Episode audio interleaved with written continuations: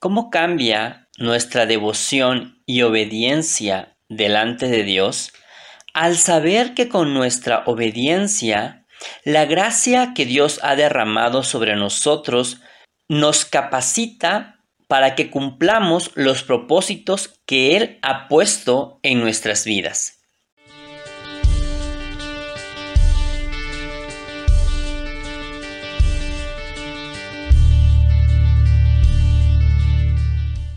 Bienvenidos al tiempo con Dios. Meditemos juntos en la palabra con base en Mateo 3 del 11 al 17.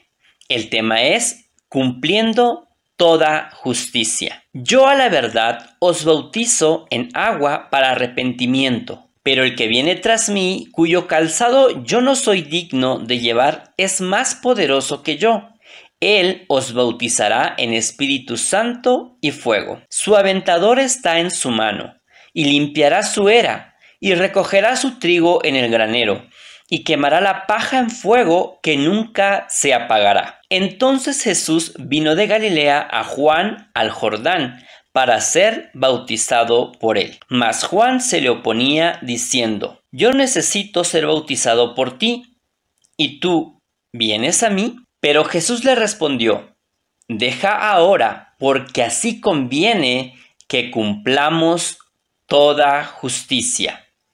Entonces le dejó. Y Jesús, después que fue bautizado, subió luego del agua, y he aquí los cielos le fueron abiertos, y vio al Espíritu de Dios que descendía como paloma, y venía sobre él. Y hubo una voz de los cielos que decía, este es mi Hijo amado, en quien tengo complacencia.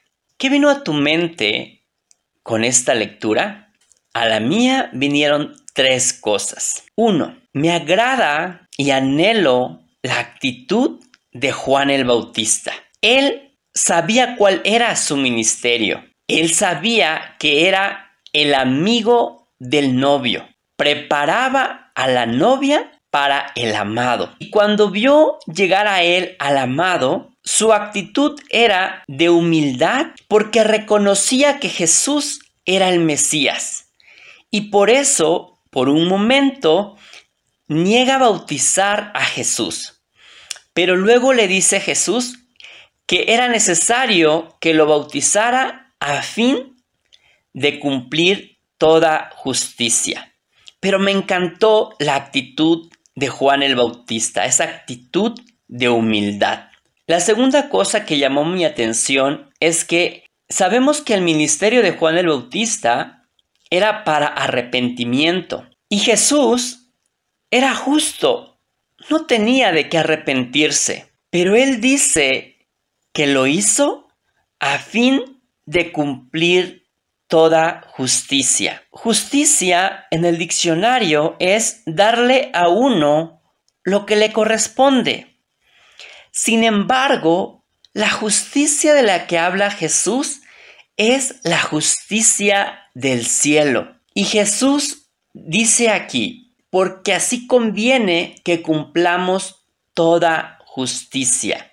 Y si bien tú y yo, hablando en términos de justicia, no nos merecíamos el cielo, por la obra de Jesús recibimos esa justicia del cielo, lo que el cielo quiere darnos, no lo que nosotros merecemos, sino la justicia celestial, lo que el Padre quiere otorgarnos a través del Hijo, que posteriormente fue sacrificado, crucificado por nuestros pecados. Así que seamos agentes que traigan la justicia del cielo, no dándole a la gente lo que merece, sino dándole a la gente lo que el cielo quiere darles, la justicia de Cristo, la salvación y el amor de Cristo. La tercera cosa es que Dios se complace